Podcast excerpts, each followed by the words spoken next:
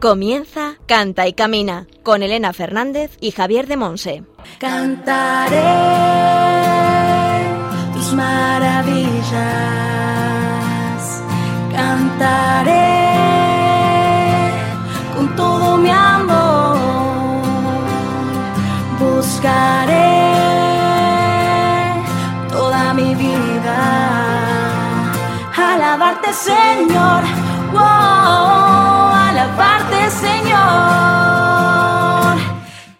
Hola, hola, bienvenidos a Cante Camina, el programa de Radio María, la emisora de la Virgen, orientado a formar a discípulos misioneros del Señor en el ámbito de la música. Tu bendición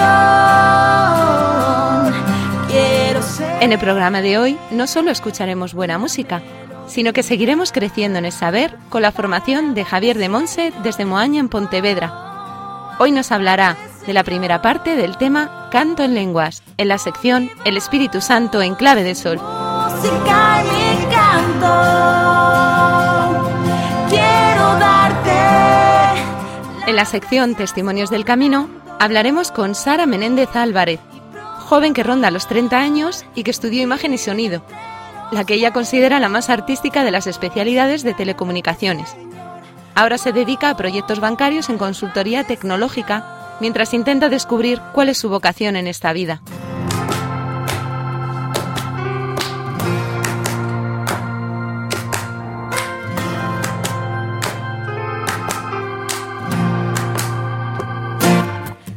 Y a lo largo del programa, entre las distintas secciones, escucharemos canciones del padre Patricio Rodríguez y de Bernie Battel, ambos pertenecientes al movimiento apostólico de Sonstadt, del compositor argentino Martín Duarte, miembro de la banda Metanoia, y de Marcos Vidal.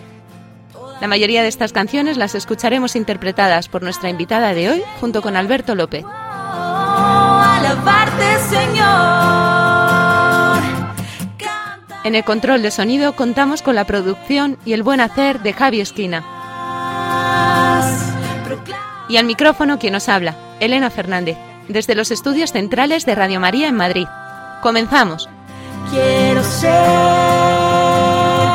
una melodía para alabarte, Señor.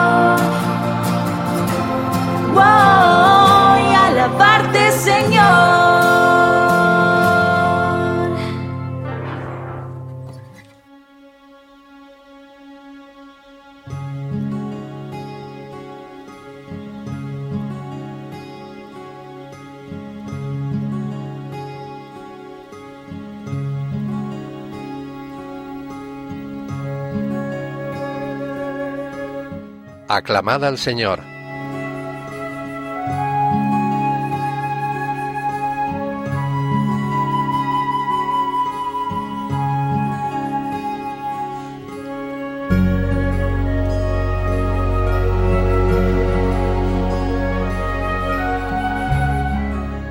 Yo cantaré tu fuerza, por la mañana proclamaré tu misericordia, porque has sido mi alcázar y mi refugio en el peligro.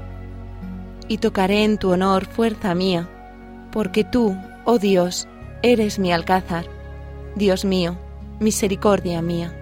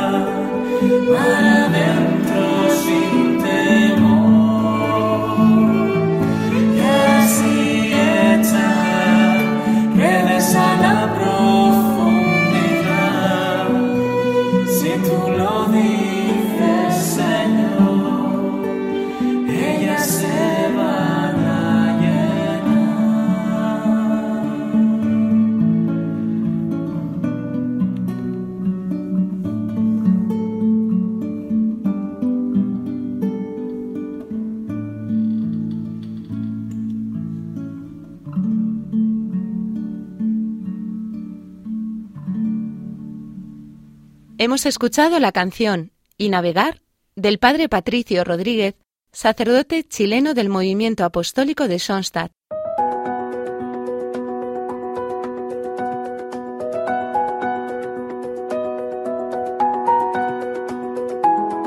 El Espíritu Santo en clave de sol.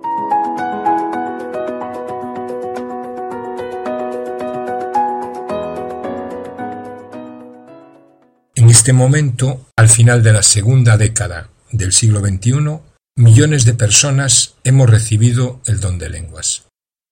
Es el elemento más distintivo de esta corriente de gracia que llamamos renovación carismática y que se ha extendido por todo el mundo, alcanzando no solamente a los católicos, sino a cristianos de prácticamente todas las denominaciones. El don de lenguas ha estado presente en nuestra Iglesia desde el día de Pentecostés, pero es un don al que muchas personas temen y no quieren recibirlo. Les parece extraño, innecesario e incluso peligroso. Con frecuencia aquellos que oramos y cantamos en lenguas nos miran como bichos raros y nos preguntan oye, ¿qué, qué es eso? ¿Cómo se explica? ¿De qué me sirve orar en lenguas? Aunque le llamamos lenguaje de oración, no es propiamente un idioma, una lengua, un idioma convencional. De hecho, los lingüistas han analizado miles de grabaciones de personas orando y cantando en lenguas y no han encontrado una estructura lingüística en aquello que estaban cantando diciendo. Falta la estructura de un idioma aun cuando suena como un idioma. Es verdad que hay algunas excepciones, hay algunas veces que hay palabras, esquemas, frases enteras que podrían corresponderse con una lengua, pero la persona que canta o que ora no conoce esa lengua. Por lo tanto, el efecto es el mismo. En este sentido, podríamos comparar a las lenguas con la oración contemplativa. Las dos son una forma de oración no conceptual. Contemplación es unión con Dios no conceptual, sin palabras. Es una unión a través del amor.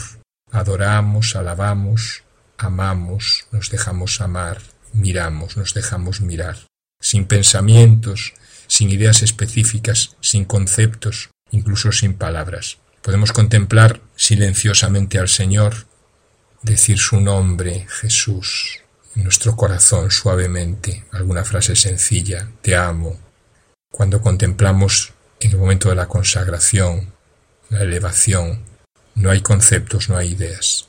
Después de la comunión, sin hacer oraciones ni peticiones, sino un silencio interior profundo. Esto es contemplación, contemplación silenciosa. Pues las lenguas sería contemplación, si queremos, ruidosa. Cuando hablamos o cantamos en lenguas, las sílabas con las que oramos no forman palabras, que representan conceptos, ideas, pensamientos, como en los idiomas humanos. Conocemos a Dios más de corazón a corazón, más que con nuestra cabeza. Trascendemos las, las palabras y los pensamientos. Es un modo diferente de simplemente conocer algo sobre Dios.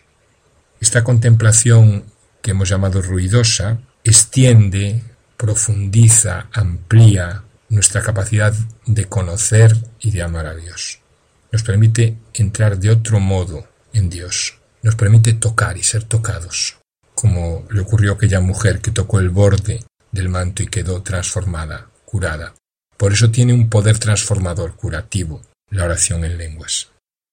Es verdad que tenemos que abrir la boca para orar en lenguas, pero no tenemos que preocuparnos de qué pensar, qué planear, qué decir, cómo orar en cada situación. Lo explica muy bien San Pablo a los Romanos, capítulo 8, 26, 27. El Espíritu viene en ayuda de nuestra debilidad, porque no sabemos orar como conviene. Pero el mismo Espíritu intercede por nosotros, con gemidos que no pueden expresarse con palabras. El que sondea nuestros corazones sabe lo que dice el Espíritu, porque el Espíritu intercede por los santos según el deseo de Dios.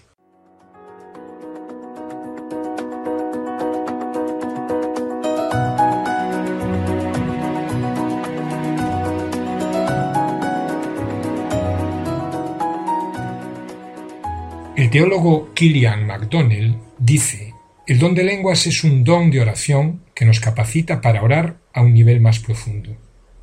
El padre Sullivan, jesuita de la Universidad Gregoriana de Roma, después de un minucioso estudio sobre este don, concluye La oración en lenguas de la comunidad de Corinto, igual que la de hoy, es un hablar y cantar de modo ininteligible, que no se produce por un éxtasis religioso. Aquellos que la practican la consideran bienhechora en cuanto forma de orar. Estamos, pues, fundamentados cuando afirmamos que este fenómeno religioso, del que constatamos hoy día una reminiscencia, es el mismo del que nos habla Pablo en 1 Corintios 12-14. En virtud de esta conclusión, nos hallamos ahora mejor capacitados para comprender por qué Pablo da gracias a Dios por este don y por qué expresa su deseo de que todos pudieran recibirlo. Hoy, en efecto, millares y millares de cristianos pueden dar testimonio de los frutos que esta extraña manera de orar y cantar produce en sus vidas. Para un gran número de personas ha sido la llave que ha abierto la puerta de una nueva experiencia de Dios. Hasta aquí la cita del padre Sullivan. En 1 Corintios 14 nos dice Pablo, el que habla en lenguas no habla a los hombres sino a Dios. Cantar en lenguas es un vehículo para hablar a Dios, un medio para que el Espíritu Santo ore en nosotros. Es verdad que el canto en lenguas expresa nuestra interioridad, nuestros sentimientos y pensamientos, pero en un sentido global, de una manera semejante a las lágrimas o a la risa.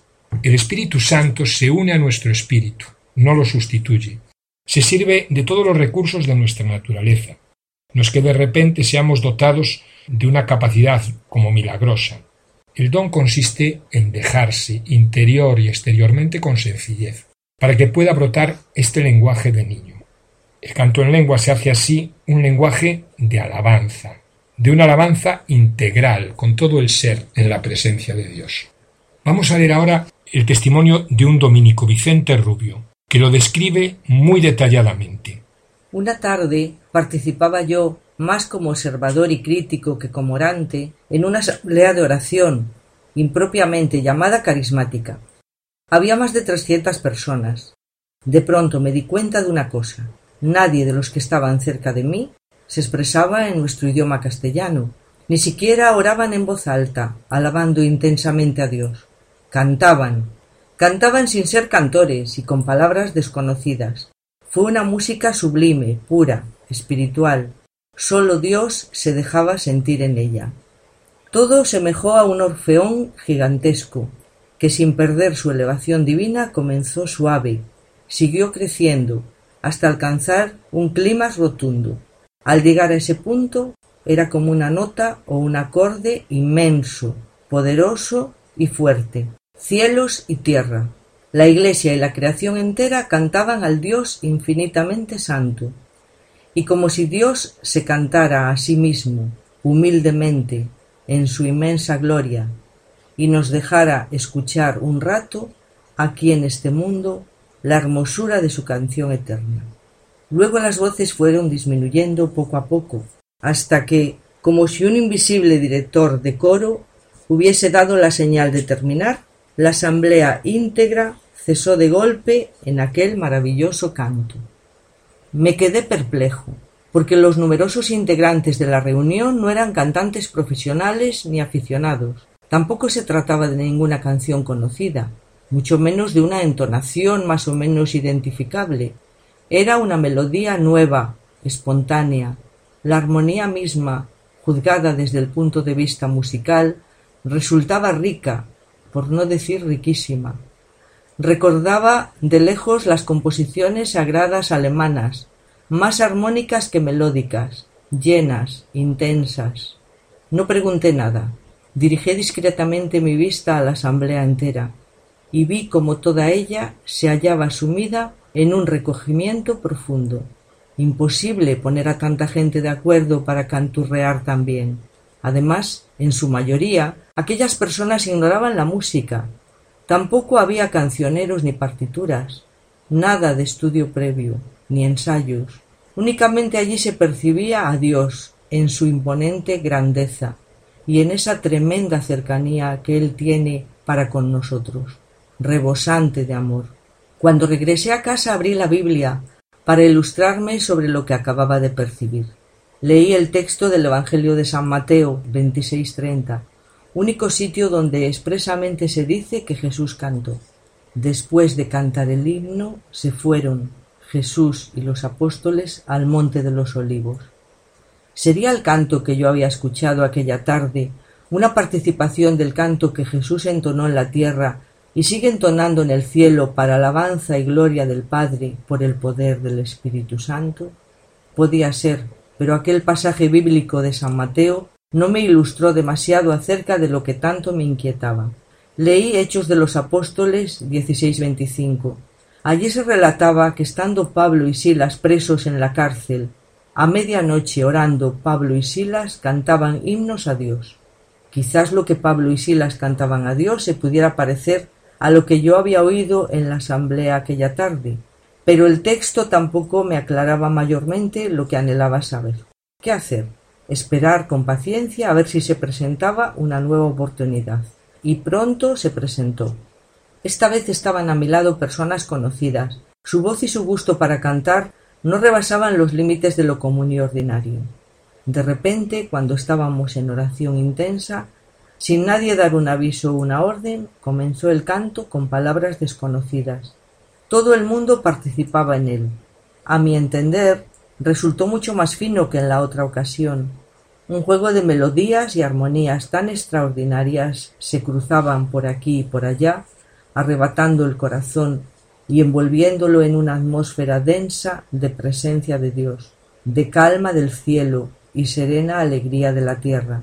Aquello era verdaderamente una sinfonía de voces que sólo podría estar inspirada y conducida por el mismo Espíritu Santo. Al acabar el canto, indagué. La persona que a mi izquierda se hallaba me dijo Sí, esto ha sido un canto en lenguas. Di gracias a Dios porque de nuevo yo había sido testigo del paso del Señor por aquel lugar. Por suerte Un amigo acababa de llegar al sitio de la asamblea en mi busca, porque necesitaba comunicarme una noticia. Cuando salí a la puerta del local, él se adelantó y me preguntó qué coro era aquel y cómo cantaban tan bien. ¿Quiénes eran los que ensayaban? Él se había quedado impresionado igualmente por el orfeón improvisado e inesperado. Aprovechando el paso por esta ciudad de Santo Domingo de un gran biblista graduado en la célebre Escuela Bíblica de Jerusalén, quise consultarle sobre el fenómeno. Entonces me explicó que el canto en lenguas era una modalidad de la glosolalia u oración en lenguas. La única diferencia con orar en lenguas consistía, según él, que en el canto en lenguas el Espíritu Santo no sólo ponía las palabras en boca de los fieles, sino también la música. Por eso, cuando alguien sienta que el Espíritu Santo le impulsa a glorificar a Dios Padre por Jesús el Señor con un canto en lenguas, si es en una asamblea, hágalo cuando el momento sea oportuno para ello. Si está a solas, hágalo, siempre, con toda la unción que sea posible, como si estuviera cara a cara en la presencia de Dios. Porque el canto en lenguas es un canto de Dios para Dios. A su vez, notará que su fe se acrecienta, su caridad se intensifica, su esperanza de poseer a Dios vibra con fuerza, su humildad aumenta. Al mismo tiempo, aumentará el gozo, la paz y el poder, sobre todo el poder, para hacer lo que por nosotros mismos nunca seríamos capaces de hacer. Se aguantan las burlas, se olvidan las distancias, las durezas se suavizan, y prodigamos el bien calladamente y con sencillez. En mi criterio, el canto en lenguas tiene un inmenso poder, el poder del Divino Espíritu, tal como puede ser canalizado a través de una criatura humana. He aquí un canto nuevo para Dios, el único nuevo. Están escuchando en Radio María Canta y Camina con Elena Fernández y Javier de Monse. El canto en lenguas no es una sucesión de notas ensayadas o una melodía compuesta. Se trata más bien de una irrupción espontánea que dejando a la persona libertad para cantar o callarse, nos impulsa directamente a alabar al Señor. Cada uno cantamos con nuestra voz, con nuestro propio timbre y nuestro estilo particular. Sin embargo, el conjunto muestra una impresionante acción del espíritu, que va constituyendo una unidad en la variedad de voces y melodías. El resultado es una música más allá de lo medible o expresable, una paz interior suave y fuerte a la vez. Solamente quien lo haya experimentado puede comprender esto que estoy contando. El canto en lenguas expresa amor y adoración a Dios. Nace del profundo deseo de alabar al Padre, al Padre, de manifestarle, con especial amor nuestro deseo de Él. Es el Espíritu Santo quien nos impulsa a una alabanza más plena. De esta manera, hasta el último rincón de nuestro ser se pone en actividad. El canto en lenguas procede de una capacidad propia de toda persona. En todos hay semillas y nostalgias, ondas del bien y de la felicidad. Por ello, en algún sentido, todos oramos en lenguas, porque todos gemimos y deseamos desde lo más profundo. Nos ha enseñado, hemos aprendido a hablar con Dios, a pedirle, a contarle cosas. Hemos hecho de él un interlocutor tratable. Y viene el don de lenguas a, a sorprendernos, porque la oración en lenguas pertenece más bien al orden de los gemidos, del llanto, del balbuceo infantil, del clamor de un campo de fútbol. En estos casos no se usan palabras como tal, pero algo del alma se manifiesta con fuerza, hay una comunicación con un tú que no podemos expresar, un tú inexpresable, inefable. No sabes cómo hablarle, pero te inunda su presencia. En este sentido, la oración de lenguas respeta más que la oración, llamémosle convencional, la inefabilidad de Dios, la trascendencia de Dios.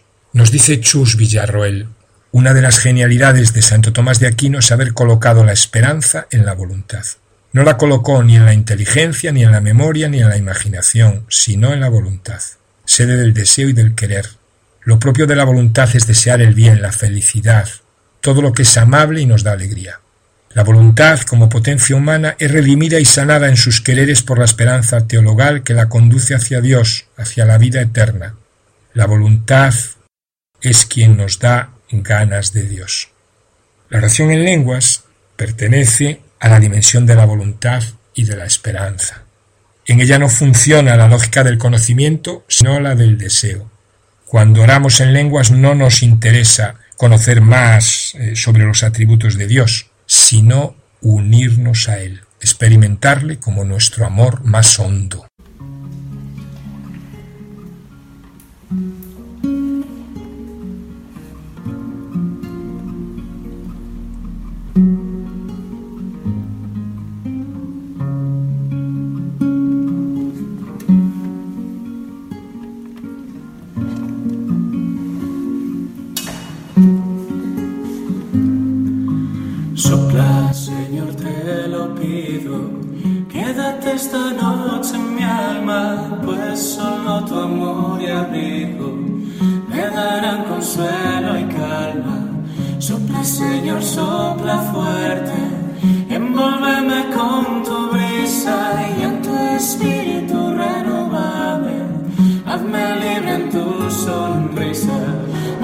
pensar de mí.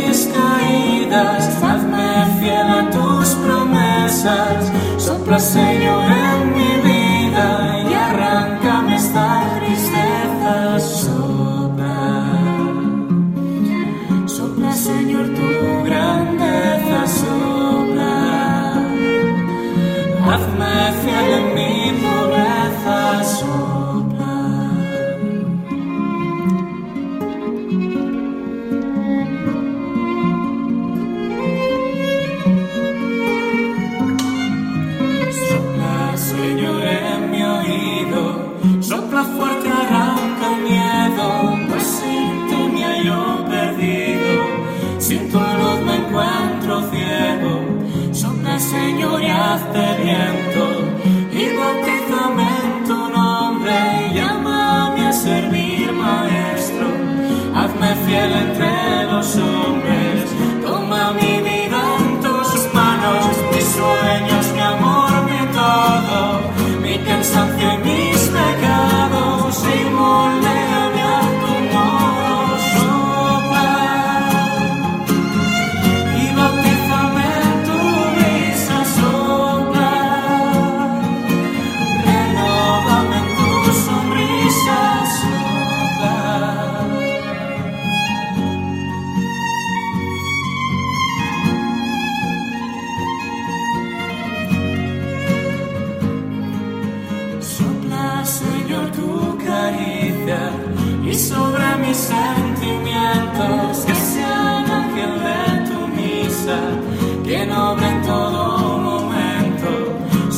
Señor y a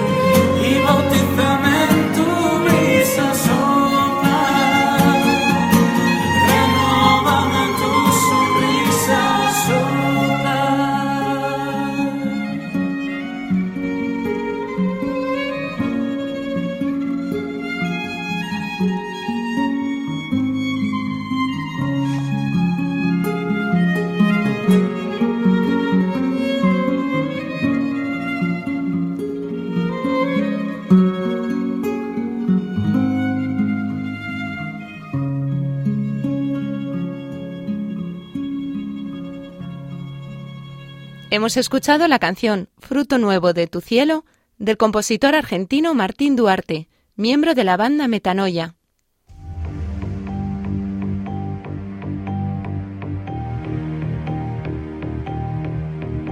Testimonios del Camino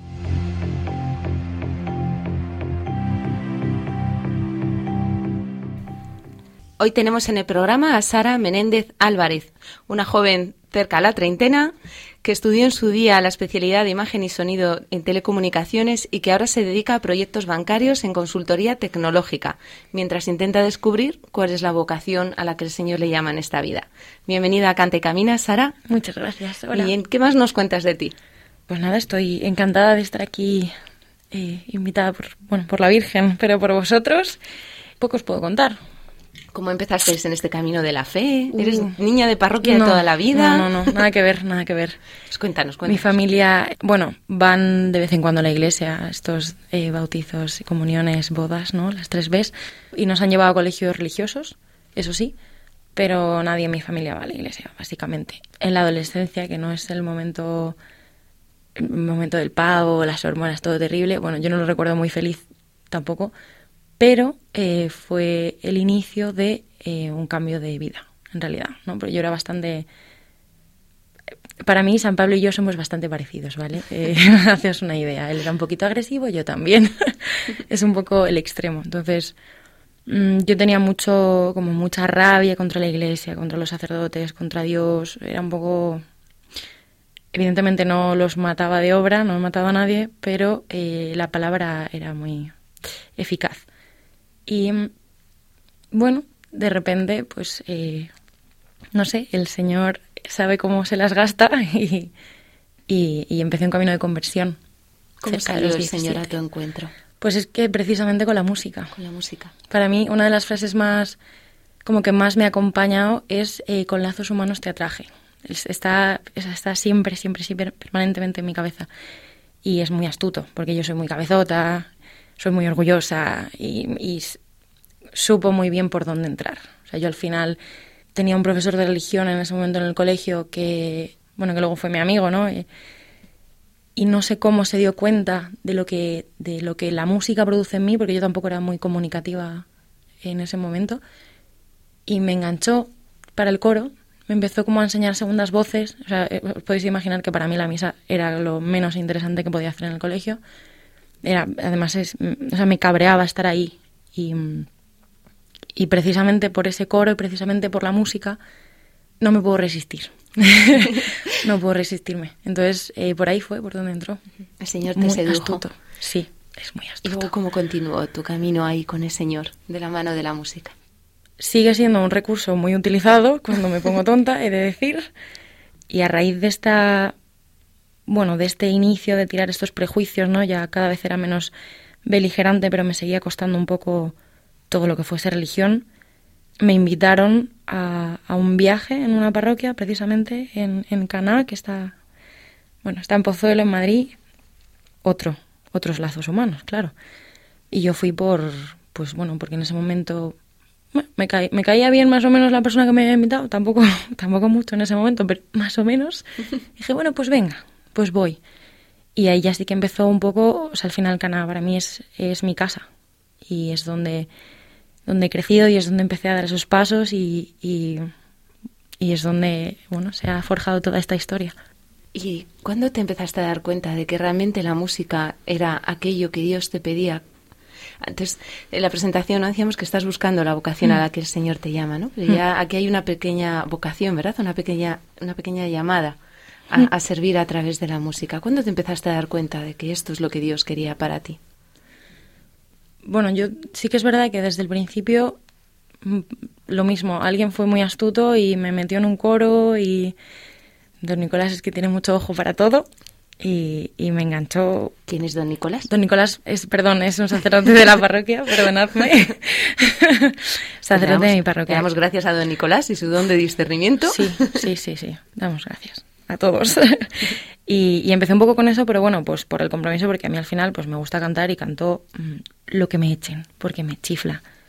Y al final es eso, es la forma de ir enganchándote, te vas enganchando algún coro, de repente empiezas con las adoraciones, de repente ya no vas tanto porque te lo piden, sino porque también tú lo vas echando de menos o vas notando que como los efectos que tienen no, no solo en ti, sino también en el resto, ¿no? Que, que, y empiezas a ver que lo que a ti te ocurre, eh, digámoslo un poco ñoño, en el corazón, a otros también les pasa con lo mismo. O sea que, que al final no eres la única que estás experimentando eso concreto con esa canción, sino que a otros les pasa lo mismo y que es como un vehículo también para, pues, para que Dios se, se comunique. Entonces, sobre todo con eso, con estar pues adoraciones, eh, luego pues ya ha ido evolucionando y, y es verdad que tenemos pues nuestro coro, hago coro con, bueno, con mi amigo Alberto, que también está en la parroquia conmigo. Entonces tenemos nuestro coro, tenemos nuestras bodas, tenemos adoraciones, somos un poco itinerantes en realidad.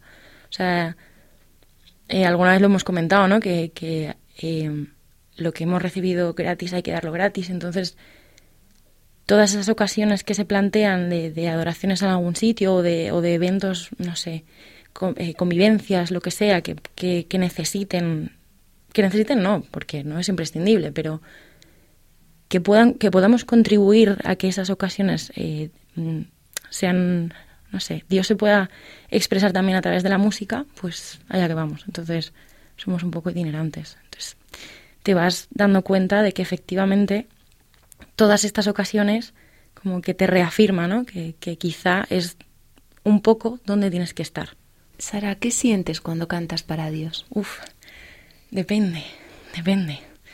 Porque yo, o sea, en realidad soy bastante sensible, entonces soy muy, eh, soy como muy consciente de las letras o puedo ser como muy consciente, o sea, no sé, puedo llorar por melodías, pero a veces también estoy enfadada, porque, porque, como os he comentado, eh, Dios es muy astuto y sigue siendo una técnica, ¿no? También para, para engancharme. Entonces, muchas veces, a ver, el hombre viejo está muy presente y no, no hace tanto que, que no soportaba todo lo que tuviese que ver con Dios. Entonces, a veces, bueno, uno se pone un poco más tonto, eh, o se enfada, o se indigna, o yo qué sé, vuelvo a una del pavo, del pavo espiritual y me enfurruño con Dios y me toca ir a una adoración o me toca ir a no sé qué, que no puedo decir que no, y dices, joder, ya estoy otra vez aquí con la cancioncita. Y, y muchas veces estoy enfadada mientras estoy cantando. O sea que también, para mí también es una forma de comunicarme. ¿no? O sea, no solo de que Dios se comunique conmigo, sino de, yo también como expresarme. Y, y, a veces es la forma de poner en palabras lo que yo no sé expresar, porque lo de la gestión de sentimientos no es mi fuerte, no, no, no los expreso muy bien. Entonces, también me ayuda ¿no? a, aterrizarlo y a, a, expresarlo de otra manera que, que, yo no sería capaz. A ponerle nombre. ¿Y has notado como a veces el Señor a través de esa canción te liberaba, te sanaba, te... Sí, a veces acabas... Es como agotamiento, pero agotamiento satisfecho, ¿no? Como, como, como cuando estás mucho tiempo eh, aguantando la respiración y de repente llegas... Me ha pasado sobre todo en adoraciones. Y, y, estás ahí, pues eso, estás alabando, estás, estás adorando, estás, vamos, encantado y termino y estás como agotado pero en paz. O sea, de repente es como, se fue todo, se fue todo el peso y cogiste otra vez aire. O sea, se lo has entregado todo al Señor. Bueno, estamos en ello. es complicado, yo sé que soy complicada, pero estamos luchando, que ya es mucho más de lo que hacíamos antes. De lo que hacíais antes. Claro, porque antes el pobre seguro que me quería, pero yo era un poco más cazurra y claro, no, no estaba yo ahí. ¿Cómo has notado que Dios te usa como instrumento para otros? La gente muchas veces es comunicativa. Eso, eso también es muy de agradecer, porque yo me pongo en su situación y a mí me daría mucha vergüenza y, se agradece, ¿no? Y, y, a lo mejor, pues eso, que se te acerquen desconocidos, porque al final no, no, no siempre son gente que conozcas, y te compartan, ¿no? no, no normalmente no entran en detalles tampoco, pero el, que te compartan, decir, oye, pues es que esta canción, gracias por esta canción, porque, yo qué sé, había... Me acuerdo de una misa, que esa sí que me, me pareció, me enterneció mucho. Vino una señora mediana edad, empezó a llorar y decía que es que justo las canciones de la misa que que tampoco eran, quiero decir, que no es una barbaridad. Le habían, justo le habían recordado su casa porque eran canciones que se cantaban en su país porque ella era emigrante y, entonces estaba como, de repente era como hogar otra vez. Pues ese tipo de cosas que dices, joder, a mí, pues he estado aquí media hora feliz y contenta cantando y mira el efecto, ¿no? Que, que consiguen otros. O sea, la gente, la gente comparte el, el bien que les hace. La música crea hogar. Sí, yo creo que sí. La música crea hogar, la música une cuando otras cosas no pueden hacerlo. Mm, sí, estoy convencida. Y creo que hoy nos quieres compartir, ¿verdad? Una canción que para ti es un poco especial. Cuéntanos un poquillo sobre esa canción. Yo creo que mm, refleja un poco también estas, eh, estos altibajos que tengo, ¿no? Pues, pues eso, de repente eh, estoy fascinada y, lo quiero entregar todo por Dios y, estoy, pues eso, hecha para adelante. O, o, de repente mm, estoy enfurruñada o no quiero tener nada que ver con él, pero luego me arrepiento y vuelvo en plan, Dios mío, es que, soy, que soy, es que soy boba, lo sabes, no pasa nada, aquí estoy. Entonces, es una canción que se llama Frente a ti. Yo soy decana, pero he estado en otros movimientos, ¿no? Por ejemplo, Schoenstatt, que me parece que tiene mucho, mucho arte. Y esta la escuché ahí, es de la Bernie Badget, es no sé, también un poco refleja el, el sentimiento. También al principio, aparte de la música, lo que más me conmovía era todo lo que alguien puede sufrir, aunque no me creyese que fuese por mí, porque es algo difícil de creer. Ver todo ese sufrimiento por amor y sospechar que puede ser por amor es, es, es, es muy conmovedor. Muy bien, pues las vamos a escuchar aquí en directo, queridos oyentes. Nos la va a cantar junto con su amigo Alberto y después seguiremos compartiendo un poquillo sobre ello.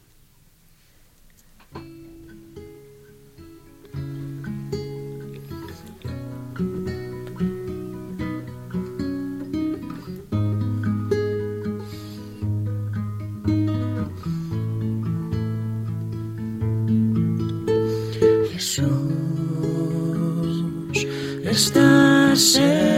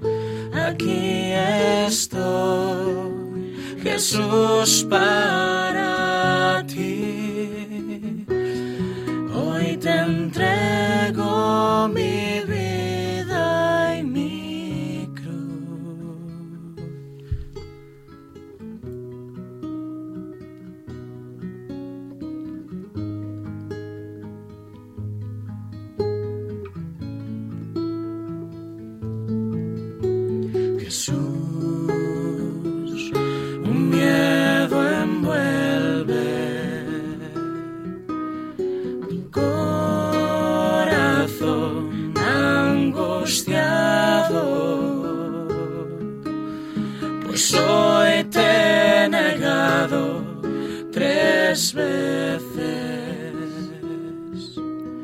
y no he sabido acompañar.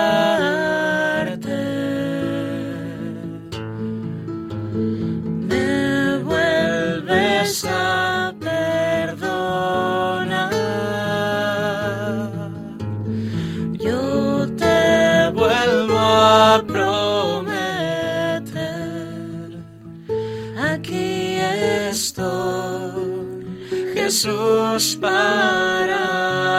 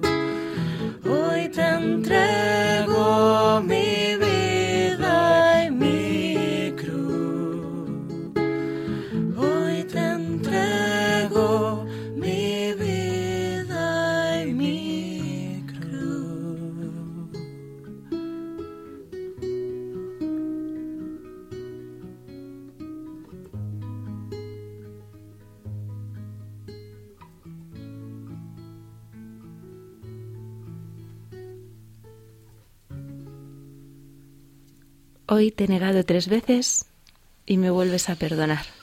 Eso es. Eso es, la experiencia de tu vida. Me vuelves a perdonar y te vuelvo a prometer. Ese es el, el, bucle en el que de momento estamos. Se me olvida o, o me canso o me, o me duele y lo niego. O, o no le presto atención, que es otra forma de, de negarlo.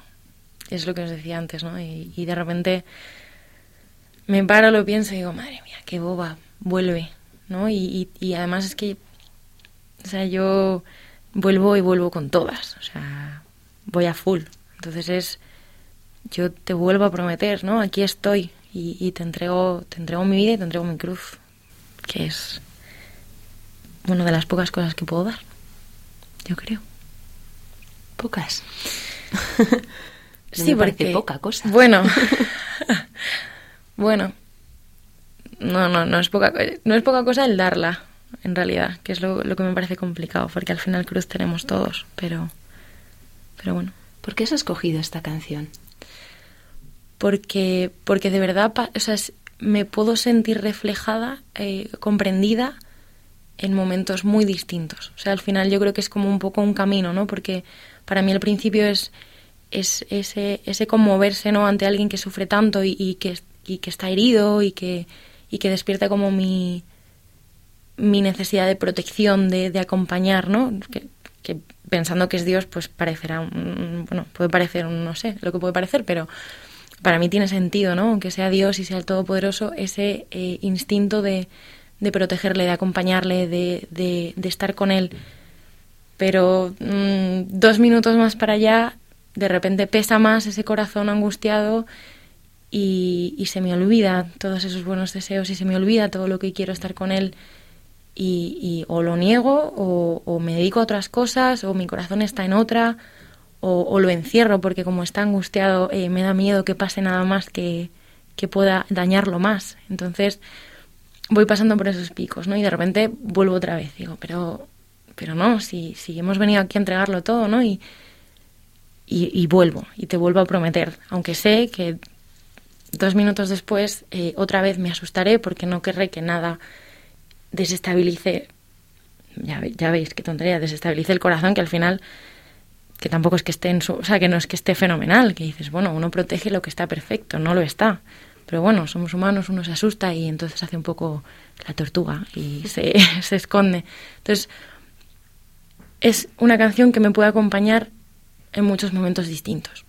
Y sientes que Dios siempre te perdona, ¿verdad? Y te vuelve a coger y empezamos otra vez. Estamos en ello. Al menos me lo quiero creer, ¿no? Sí, o sea, seguro, sí, sí, me cuesta un poco, me cuesta un poco porque es eso, al final es lo que es más complicado no es creerme que, que Dios me despierte ternura, sino al revés.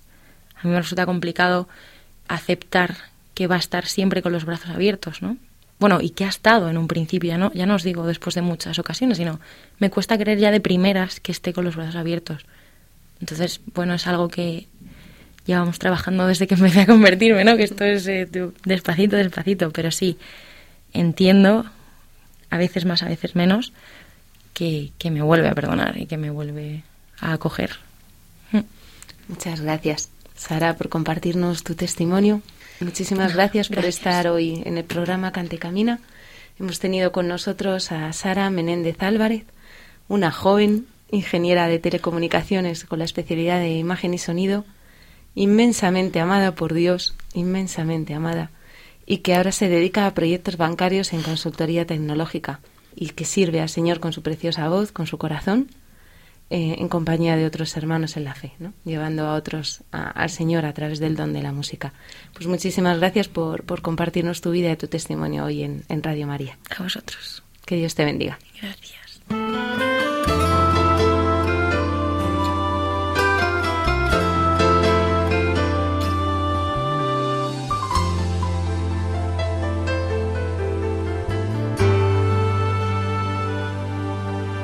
Aún no puedo asimilar lo que me ha sucedido. El milagro más glorioso que yo he vivido. que después de malgastar lo que no era mío, no he tenido que pagar. Traicioné a aquel que me perdonó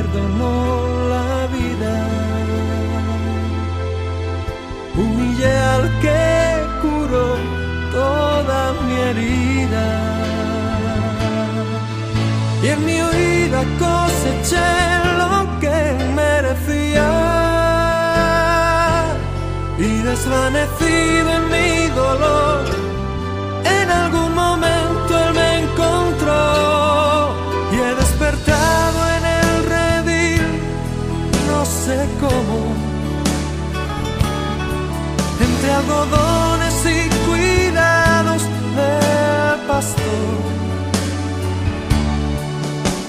de poder hablar de mi pasado, me atraviesan sus palabras y su voz.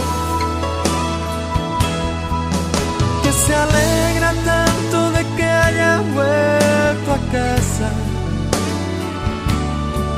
Que no piense, que descanse, que no pasa nada dormido en su regazo lo he sabido.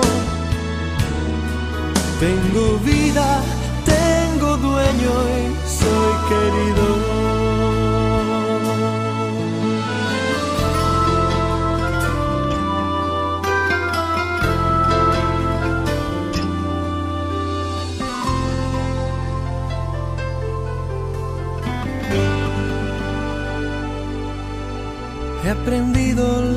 Lección del amor divino que me transformó cruzándose en mi camino y que dio a mi vida entera otro sentido,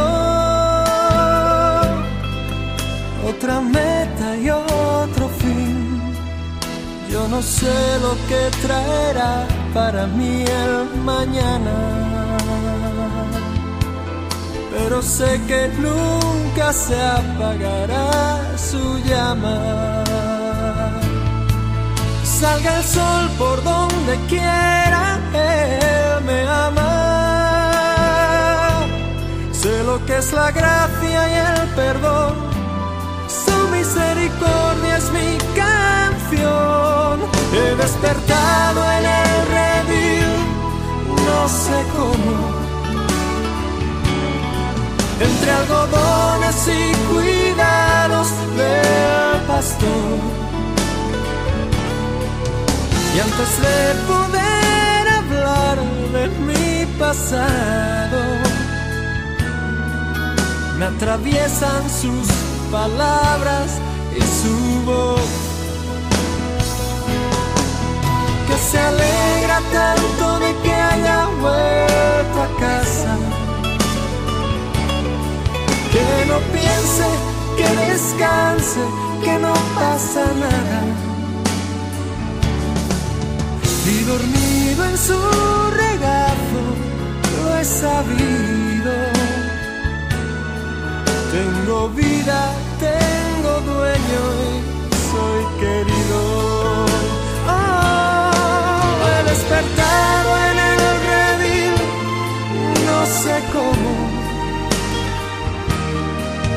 Algodones y cuidados del pastor. Y antes de poder hablar de mi pasado, me atraviesan sus palabras y su voz. Que se alegra tanto de que haya vuelto a casa.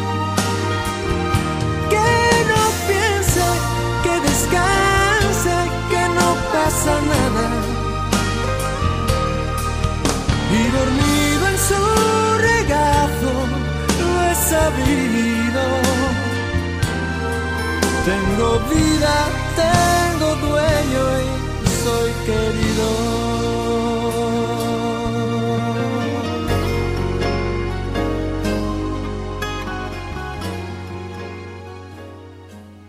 Hemos escuchado la canción El Milagro del cantante evangélico Marcos Vidal.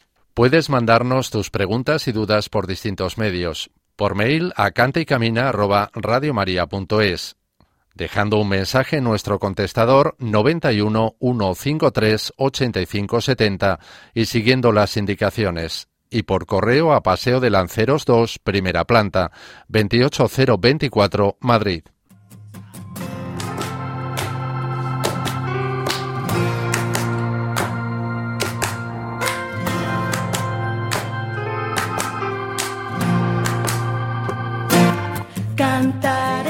Terminamos nuestro programa Cante y Camina. Muchas gracias a todos los que nos habéis acompañado en esta hora, donde hemos podido disfrutar de la formación de Javier de Monse desde Moaña en Pontevedra, con la primera parte del tema Canto en Lenguas, dentro de la sección El Espíritu Santo en clave de sol. En la sección Testimonios del Camino nos ha acompañado con su testimonio Sara Menéndez Álvarez, que estudió imagen y sonido. Ahora se dedica a proyectos bancarios en consultoría tecnológica, mientras intenta descubrir cuál es su vocación en esta vida.